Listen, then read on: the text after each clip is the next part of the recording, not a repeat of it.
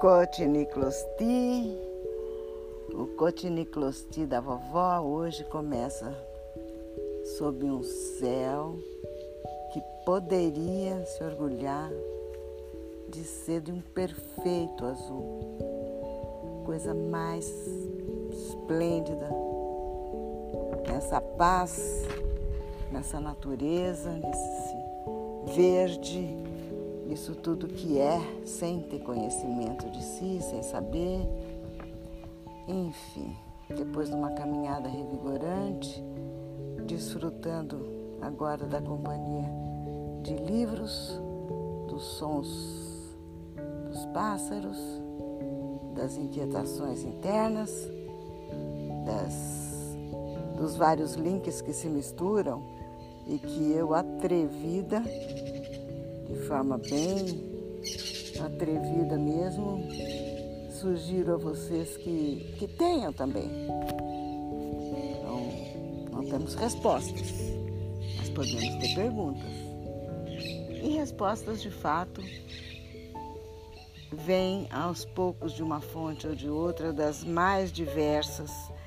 Vejam, por exemplo, a avó de vocês aqui agora, lembrando do que falou do taoísmo no episódio anterior. Aliás, esqueci de descrever com um pouco mais de detalhes para vocês o círculo que representa o, o Tao.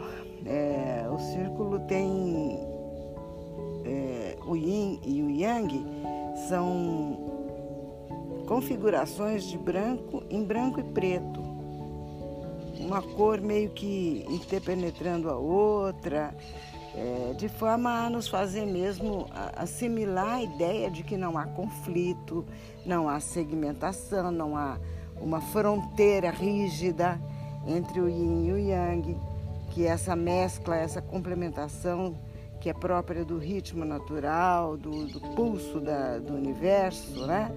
que, que tudo isso flui simplesmente com a, a mais absoluta naturalidade, como a avó de vocês observa quando para um pouquinho, respira e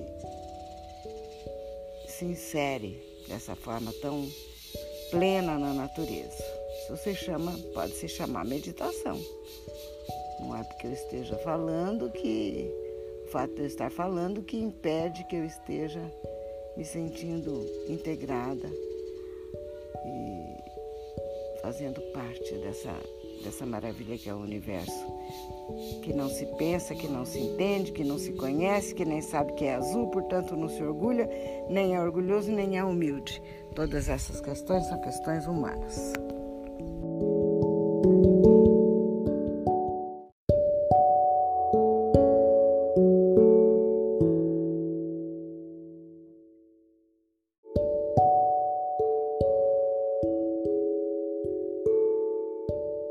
Penso que de certa forma já me deixei é, imbuir dessa visão taoísta, pelo menos é, estou sensibilizada, estou receptiva para essa visão, ainda que toda a minha formação ocidental, imagina, nessa altura da, da vida não tem como me tornar zen. Né? Porém, essas, esse conhecimento mesmo em nível de intelecção apenas, tentativa de entender desde a juventude, sempre deixa algumas influências benéficas.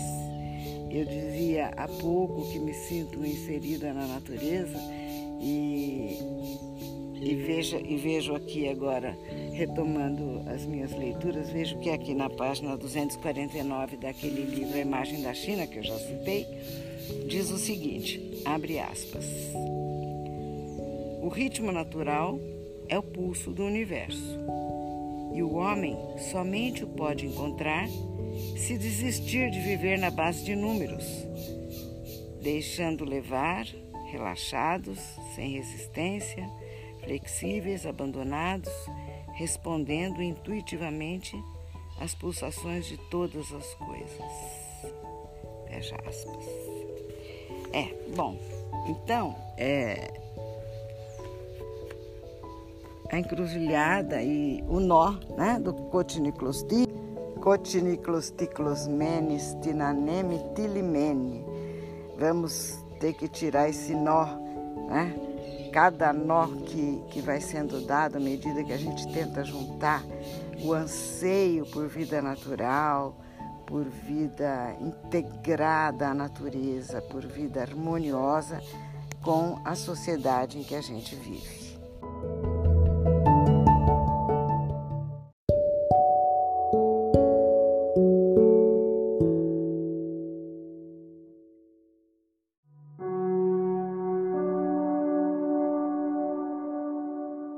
Interessante que na minha conversa com vocês pode parecer descabida uma ligação que eu faça de uma questão é, de sabedoria milenar, como o taoísmo, tentar ligar isso a questões do, das uh, análises e propostas de visão de mundo e de, de humanidade do ser humano de Jung, de Freud, questões psicológicas, ou até ligar com questões sociais, mas se vocês tiverem paciência, vocês vão ver que todos os pensadores, cada um na sua área, buscam uma verdade que, à medida que o mundo ocidental vai se confirmando como uma cultura predominante, vai se sobrepondo a todas as outras culturas, nós vamos ficando cada vez mais confusos porque nosso conhecimento vai se fragmentando, sendo que,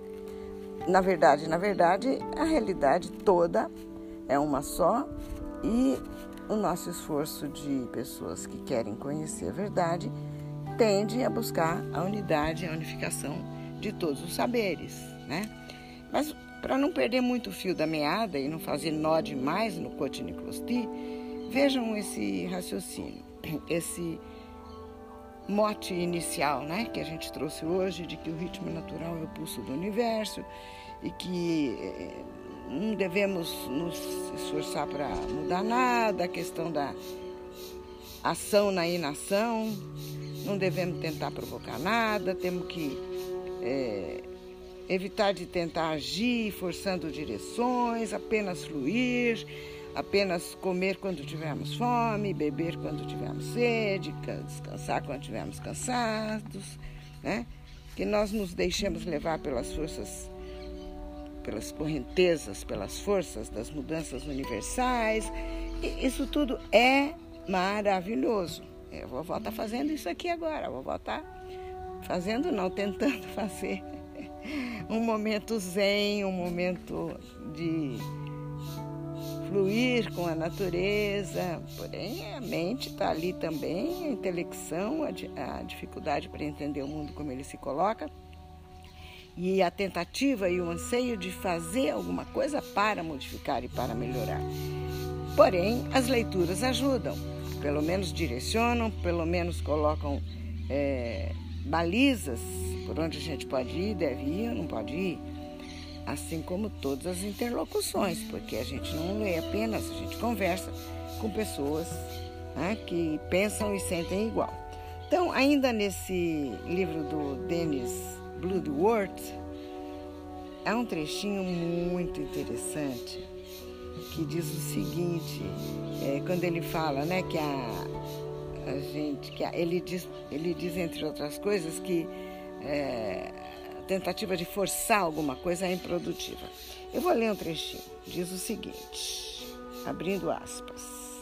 É o mesmo princípio pelo qual o taoísmo tem contribuído para a arte do judô e de outras formas de combate, nas quais um homem pequeno não procura enfrentar o seu oponente agressor como um enorme pugilista da regência. Porém, afasta-se à medida que é agredido e faz com que o adversário tombe pesadamente em virtude da força dos seus próprios movimentos. O fraco bate o forte, a língua sobrevive aos dentes. Para os taoístas, a água é a substância ideal. Ela não se bate contra a pedra, mas infiltra-se através das fendas e por mais que se tente agarrá-la, mais ela se evade. Fecha aspas.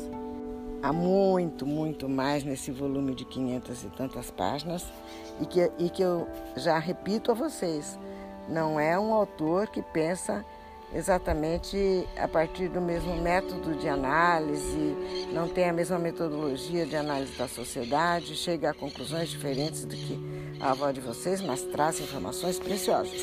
Nunca fujam do contraditório, ouçam todos, né? sempre com o seu critério, com a sua capacidade de análise.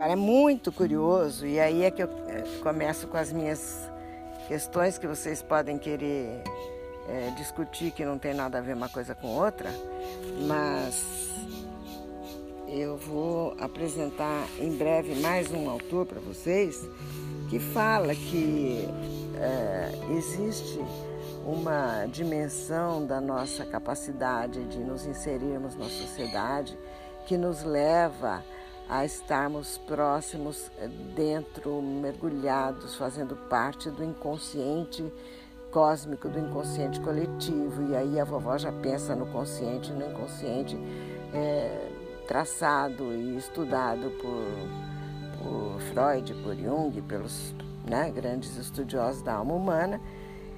E eu volto a dizer que tudo tem a ver com tudo, tá? Nesse caso específico, por exemplo, da da água que não se debate contra as, as rochas, né? que não se bate contra a pedra, na verdade ela desliza por entre a pedra e nós sabemos que de alguma forma ela faz um desgaste, mas o que me ocorre para fazer associação com as questões sociais e ajudar, que vocês ajudem a vovó a pensar, porque tem espaço para isso no, no podcast da vovó, vocês têm como participar. É, eu penso o seguinte, tá certo, a água não, não faz isso. A água segue as leis naturais, só que os homens, hoje em dia, né, e já há muito tempo, os homens conseguem desviar cursos de, de rios, de águas, conseguem represar grandes volumes de água, conseguem eliminar rios com assoreamento, conseguem bifurcar, conseguem fazer canais de ligação entre um oceano e outro, entre um mar e outro. Os homens do mundo moderno fizeram coisas, fazem coisas, cada vez mais coisas, que, que é, nos leva realmente a questionar. Bem, e essa intervenção do homem? Como é que fica? Vamos deixar? Se esse elemento daninho, nocivo, chamado ser humano, é, atuante dessa forma. Não é que o ser humano seja um, um elemento nocivo, mas atuando dessa forma é uma ação nociva ao todo, à natureza, ao cosmos, do qual ele faz parte. Nós vamos continuar deixando. E, e, como, poder, e como podemos evitar? Onde está a nossa capacidade de influenciar positivamente nas sociedades em que nós vivemos, hoje, aqui e agora?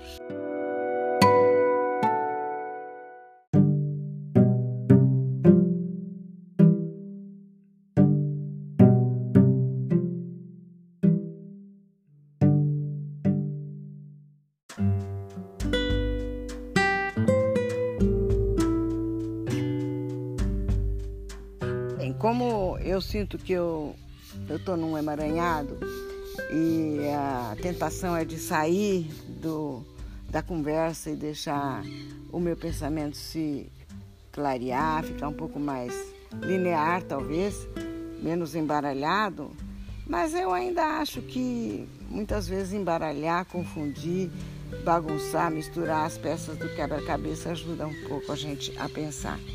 Eu poderia deixar para o próximo episódio a sugestão de que vocês lessem um livro chamado Zen Budismo e Psicanálise, cuja capa apresenta justamente a figura do símbolo do Tao, né, o Yin e o Yang, e, e é uma obra é, assinada com a autoria de D.T. Suzuki, Eric Fromm e Richard DeMartino, da Cultrix.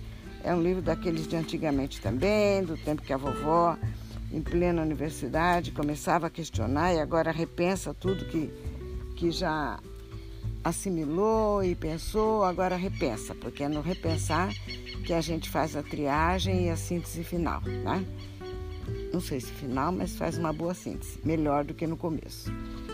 É, vejam, nesse livro, um, uma, das, uma das palestras, né, no caso, uma conferência sobre Zen Budismo do Dr. Suzuki, é, tem um trechinho que ele diz o seguinte: vou abrir aspas. O enfoque Zen consiste em penetrar diretamente no objeto e vê-lo, por assim dizer, por dentro. Conhecer a flor é tornar-se flor, ser flor, florescer como flor e deleitar-se tanto com o sol quanto com a chuva. Feito isso, a flor fala comigo e eu lhe conheço todos os segredos, todas as alegrias todos os sofrimentos, isto é, toda a vida que vibra dentro dela. E não é só. A par com o meu conhecimento da flor, conheço todos os segredos do universo, que incluem todos os segredos do meu próprio eu, que até agora fugiram à perseguição que lhes movi durante toda a minha vida, porque me dividi numa dualidade, o perseguidor e o perseguido, o objeto e a sombra. Não admira que eu jamais conseguisse capturar o meu eu, e como foi exaustivo esse jogo, fecha aspas. Aqui eu chamo atenção para o eu escrito com maiúsculo, que eu penso que é uma diferenciação do, do ego, né? que é sempre escrito com minúsculo. O eu, uma consciência maior, uma instância diferente do psicológico ego, centrado, individual, individualmente, é, enfim, mais próximo do egoísta e do indivíduo fragmentado do que do eu maior, essencial, que se liga ao cosmos. É, ele fala de dualidade e a avó de vocês sabe que a partir de agora nós vamos ter que entrar em discussão de assuntos relacionados a a lógica aristotélica, a outros conhecimentos também profundos, milenares. Vamos continuar falando de budismo, zen budismo, o que, que afinal, porque budismo, zen budismo e taoísmo tudo junto e misturado. Tem a ver, o que, que tem a ver? Tem a ver sim. Mas vamos, vamos por partes, vamos falar disso num próximo episódio, porque nesse aqui eu quis mostrar justamente isso.